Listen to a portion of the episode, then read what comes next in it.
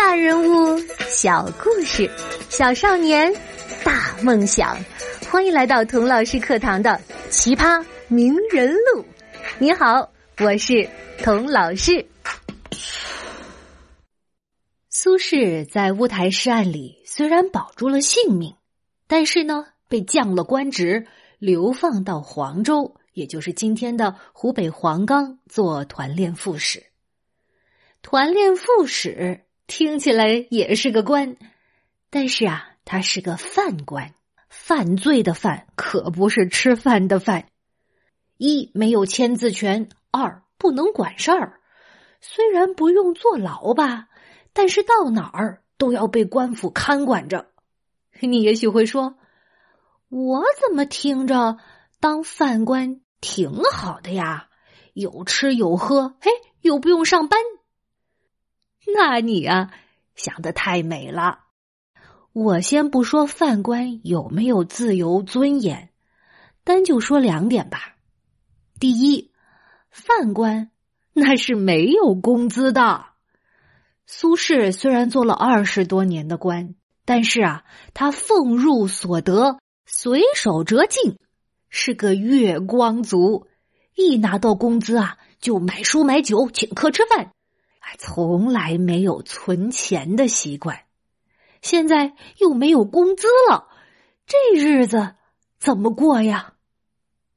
第二，这饭官是分不到房子的。苏轼拖儿带女一大家子二十多口人呢，住哪儿啊？俗话说：“一分钱难倒英雄汉。”我看苏轼这个完全不会过日子的文艺中年男，这回啊，肯定要被钱难倒了。听到这儿，苏轼要不服气了，哎，谁说文艺中年男就不会过日子了？哎，童老师，你这叫刻板印象。我今天就让你见识见识，我苏文义还是怎么把穷日子。过成好日子的，童老师，如果你不嫌弃的话，先到我的寒舍小坐片刻，如何呀？哎呦，哎呦，没想到在这碰到您了，苏学士，失敬失敬。哎，您不是没有分到房吗？呃，这么快就找到房子住了？唉，别提了，黄州这个地方。太偏，这房地产呢还没有发展起来，二手房的市场基本没有。我告诉你，就算有人家一听我是犯官，都不敢租房子给我。我呀就东找找，西看看，哎，看到一个废弃的菜地窝棚啊，早就没人用了。于是我动员一家人。垒墙的垒墙，杂茅草的杂茅草，把这个窝棚啊扩充加固成了五间房的茅屋。哎，你看，你看，就在前方，你看怎么样？哟，你们二十多口人就住在这五间茅房里呀？啊，是啊，一家人挤一块，暖和呀，还可以省点取暖费。我们紧赶慢赶的，才终于在下雪之前建好了这茅房。刚竣工，我告诉你就下雪了。于是啊，我就把它命名为“雪堂”。古人说了：“古之君子不择居而安。”我怎么能啊挑挑拣拣的呢？一大家子能有地方住，就很让我开心了。一开心。我就提笔在新糊好的墙上画了幅雪景图。嘿，涂老师，你看好不好看？哎呦，真好看，字儿也写得好。嗯，童老师有眼光。今天你就别走了，在我们家吃顿便饭吧。哎呦，我可说的不是客套话，这真是一顿便饭，没有鸡鸭鱼肉，珍馐美味，只有我们自家种的大麦饭。虽然简单，但是高纤维、全天然、排毒养颜。你看，你看，我的啤酒肚都吃没了，再吃几个月，估计连马甲线都能吃出来。嘿嘿，什么？这是你们家自己种的大麦？啊，是啊，啊，绝对的无公害绿色食品。不怕你笑我花糙，为了给庄稼积肥呀，我们一家人拉屎都不舍得到别处拉。哎哎，好了好了好了，吃饭前不说这些。哎，说起种庄稼呀，我还得感谢我那老朋友马正清，是他看到我刚来黄州，穷的连锅都揭不开，就四处求情啊，帮我从周俊那讨来这数十亩荒地。哎，你也知道我们文艺中年的毛病，到哪儿啊都喜欢起名题字，我就寻思着呀，给这块地啊起个什么名字好呢？你知道，我特别喜欢唐代大诗人白居易、白乐天，他曾经写过一首诗，叫做《东坡种花》。朝上东坡步，西上东坡步，东坡何所爱？爱此新成树。呵，我这片地。正好在黄州城东门外，于是我干脆借白乐天的点子，给这块地取名东坡。我呢，自然就是东坡居士喽。怎么样？你喜不喜欢我的新 ID？嘿，喜欢喜欢，手动点赞。这片东坡地啊，荒了很多年了，到处是荆棘瓦砾。黄州今年呢，天气又很干，把这几十亩地开垦出来，那其中的劳苦真是……哎呀，不说了，不说了，不值一提。来，今天就请你尝尝我们地里产的大麦。哎，苏学士，这大麦除了酿酒，这都是用来当饲料的。您为什么不种点给人吃的小麦呀、水稻啊什么的呢？哎呦，这大麦确实不大好吃，嘿，滑溜溜、黏糊糊的，嚼起来呀还叽叽作响。我那儿子说像在吃跳蚤。但是童老师，你可能不知道，这大麦呀好种，不挑地，收成有保证。我们现在首先要解决吃饱饭的问题。不瞒你说，苏轼，我活了这么多年呐。这是头一回尝到挨饿的滋味啊！这个滋味儿，说实在话，嘿，我也觉得蛮新鲜有趣的。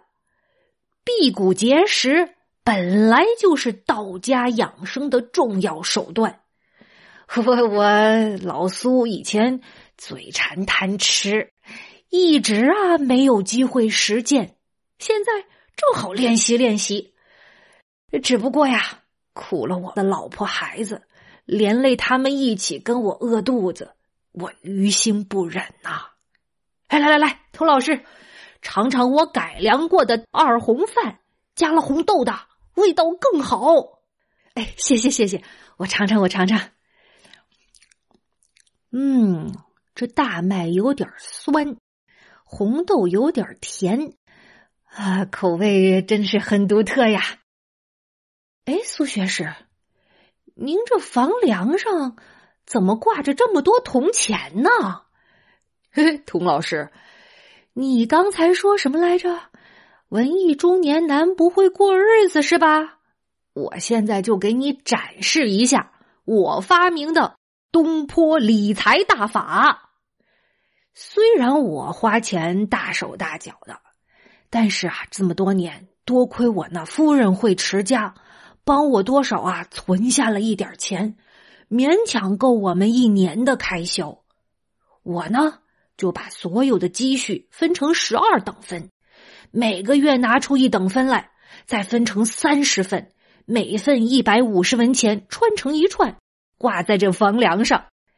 每天早上呢，我用叉子挑下来一串，然后就把叉子呀藏起来。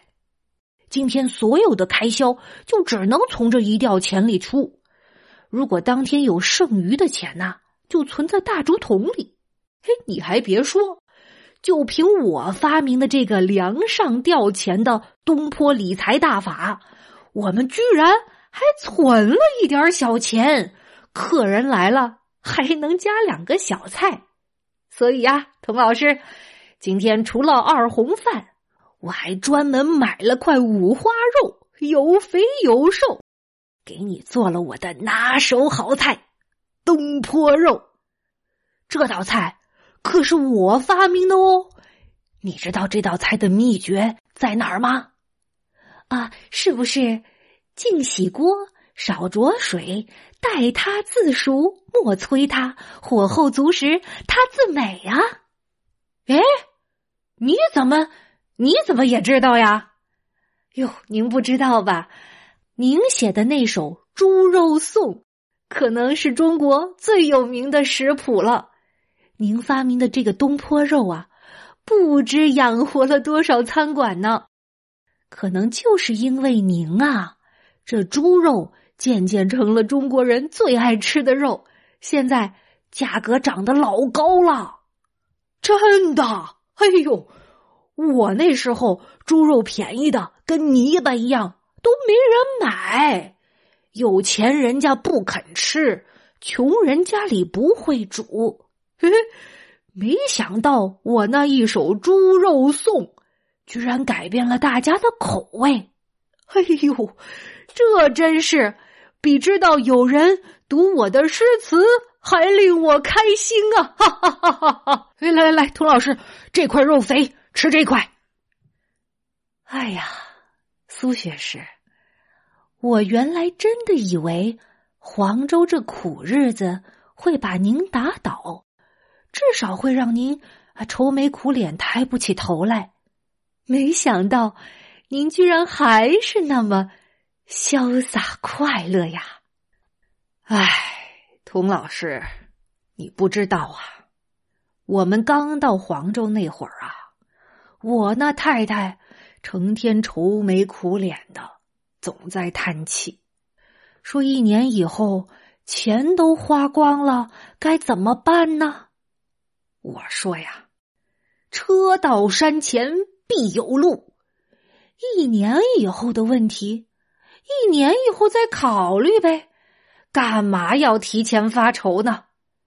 人人都说我潇洒，哼，什么叫潇洒？潇洒不是披着头发在山顶长啸，哎，也不是一仰脖子喝下一坛子烈酒。那不叫潇洒，那叫作秀。其实潇洒呀，就是不追悔过去，不忧虑未来，五星安处，即是吾家。不论酸甜苦辣，天天都是好日子。